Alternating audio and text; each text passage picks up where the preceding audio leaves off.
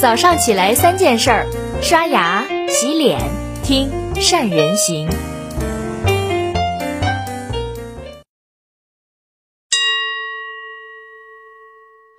大家好，我是善人。今天是我们善人行陪伴您的第一千七百九十天。对于全球的许多企业来说，能够跻身苹果的供应链系统，绝对算一件十分有门面的事儿，因为它就代表着对技术或者市场地位的认可。而在苹果供应链当中，中国企业占了六成以上，这些被苹果认证过的公司，股票呢会跟着大涨，盈利也会跟着大涨。在今天的全球科技产业当中，也就只有苹果有这么大的号召力了。但是，成为苹果的供应商，既是一种光环，却也是一种枷锁。它就像是一座围城，城外的人想进去，城里的人想出去。而苹果呢，高坐在王座之上，手握金钱，面无表情，平淡的看着底下臣子们的悲和喜。苹果的供应链。一直被世人所称道，但很少有人知道，苹果也有一段惨痛的供应链的黑历史。跟我们很多企业一样，对库存有着严重的恐惧心理。不信，我们先讲一段苹果的历史。一九九三年，苹果推出的 PowerBook 没有能够像预期那样的大受欢迎，管理层判断失误了，库存快速接压，损失惨重。两年之后的1995年，苹果管理层长了记性，但这次他们却低估了市场对下一代的 Power Max 的需求，因此像生产订单的时候又太保守了，供应链上又缺少灵活性，最终导致高达十亿美金的订单摆在眼跟前儿却没法交付，你说气不气人？但是这样的轮回一直在持续，到了一九九六年。苹果的计算机又销售遇冷了，庞大的库存让苹果一度濒临破产的边缘。短短四年时间，苹果就被库存折腾的死去活来。这时候怎么办呢？苹果呢，一直通过了一项决定，这个决定其实也就是一句话：快去皮克斯把乔布斯请回来。这有点像我们《西游记》里面的一句名言：“快去西天请如来佛祖。”一九九七年，乔布斯回归苹果。可乔布斯不是如来佛祖啊！当时苹果的库存周期已经超过了两个月，比其他任何公司都长。乔布斯也没办法，但是他知道有谁懂，于是他找来了一个人。这个人是谁呢？就是现在的苹果的掌门人库克。他的供应链哲学就是一句话：库存是最根本的邪恶。接手苹果供应链之后，库克呢用了大概半年时间，把整个库存周期从三十天一下子缩短到了六天，甚至一度让 Mac 的库存周期缩短到了两天，并且做出了一项重要的决定：苹果彻底放弃了自己去生产的做法，把生产任务全部外包，拥抱全球化。其实也是把库存压力转移给了供应商，把库存转移给了供应商，也就意味着把风险转嫁给了供应商。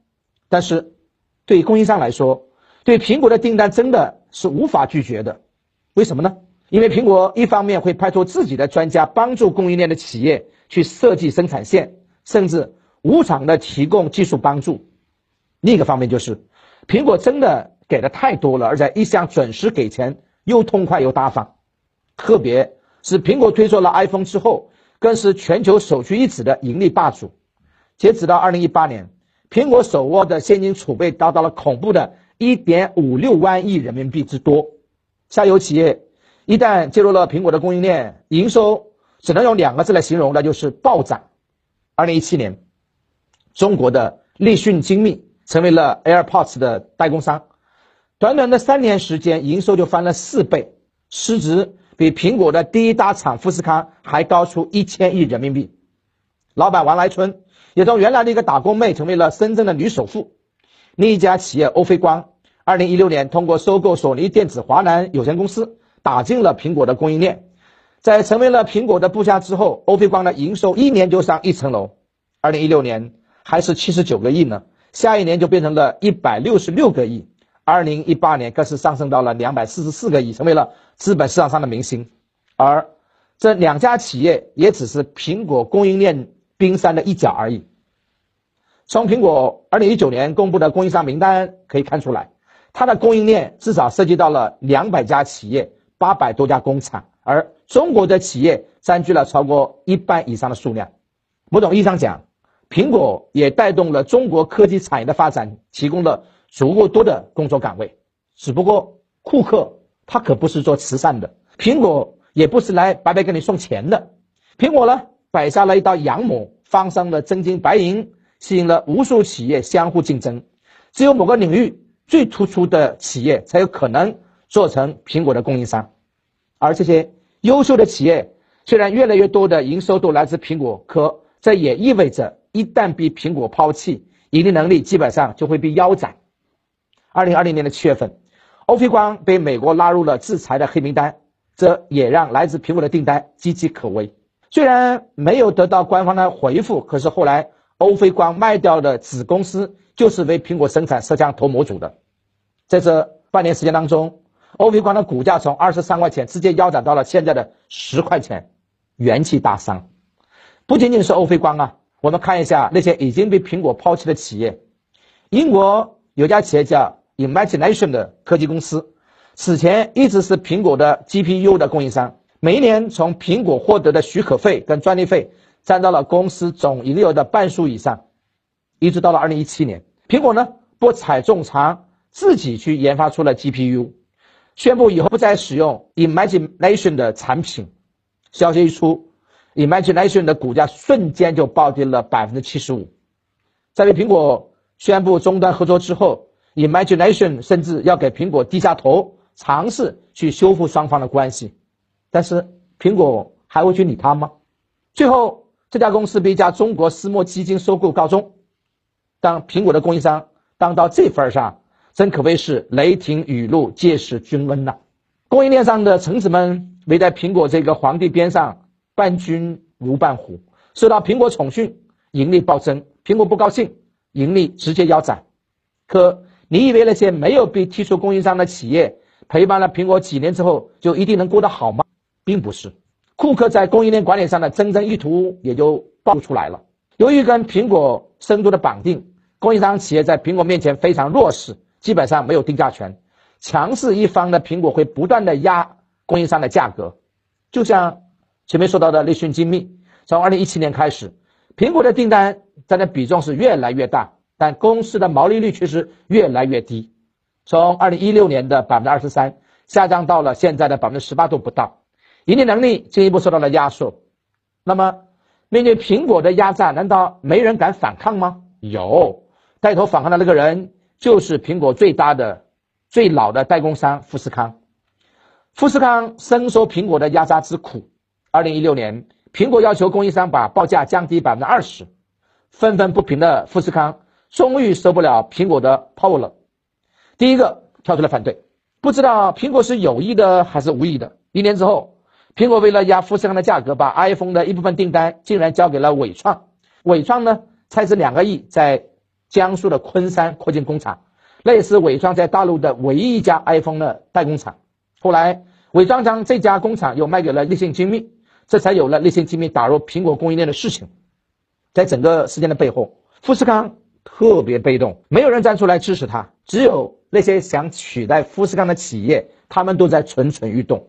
长久以来，作为供应链高手的库克，用一套帝王心术掌控着供应链企业的平衡，从来都不把鸡蛋放在同一个篮子里面，一个零部件或者产品至少有两家供应商，假如没有，苹果甚至愿意出钱出人。扶持第三家企业出现，而这么一来，一方面提升了苹果供应链的护城河，另一方面就可以让供应商们去互相去杀价，苹果当然坐收渔利。否则呢，苹果又怎么会有超过五成甚至七成的毛利润呢？有的人吃的多，就一定有人吃的少了点。苹果要吃的多，那供应商就只能从自己身上割下肉来。当然，在苹果浩荡的供应链当中。有这么几家企业是强势如苹果也无可奈何的，一家呢叫高通，苹果的基带芯片之前都是找高通去买的，高通还是通讯技术商，向苹果收取高昂的高通税。二零一六年，苹果都受不了高通的剥削了，一生气就跟高通打起了官司，基带芯片也换了人去买。结果二零二零年，因为基带芯片被用户骂了一整年的苹果，老老实实的换回了高通，继续向他买基带芯片。还有一家企业更厉害，苹果也要平等对待，甚至还要求着他，是谁呢？那就是中国台湾的台积电。苹果著名的 i 系列芯片，全球只有台积电能帮他代工。在台积电能量产五纳米芯片之后，苹果更是连夜找到了台积电，开出了天价，并且是直接全款支付，要包下台积电未来两年所有的五纳米的芯片。可苹果心里的盘算，台积电是谁呀？那看得清清楚楚啊！宁愿不要苹果的大订单，也要把客户分散，把定价权掌握在自己手里面。所以，我们也能看得出来，高通跟台积电之所以不惧苹果的阳谋。最根本的原因是，他们即便是代工，也是把产品做到了极致，做出了自己的品牌跟名声。谁说代工就不能打造自己的产品技术跟品牌呢？就像美国说哪个国家有大规模的杀伤性武器的时候，你最好是真的有一样。苹果在对待拥有先进技术跟品牌的供应商的时候，也是好商好量的来，讲究一个和气生财。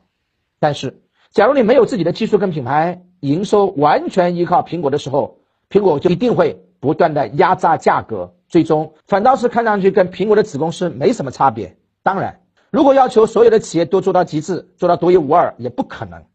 苹果供应链上的悲与喜，也在提醒我们每一家企业，如果过于依赖某一个客户，是一件特别危险的事情。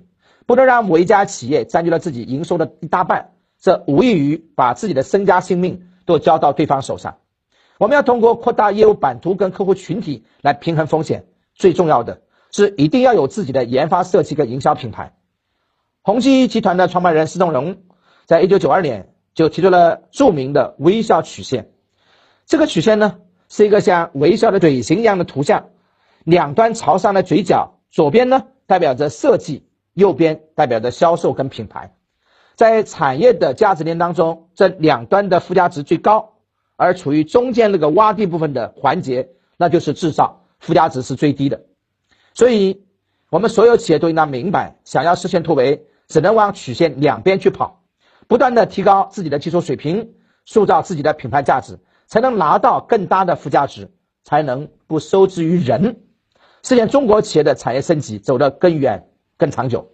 好了，以上就是今天的三人行跟你分享的全部内容了。看完了这篇文章，各位你们感想？又是什么呢？可以跟我们去一起分享，欢迎你们在下面留言评论。今天呢是春节之后的第一个周一，祝各位都能不忘初心，朝着目标勇敢的向前，完成中国企业的产业升级。祝福你们！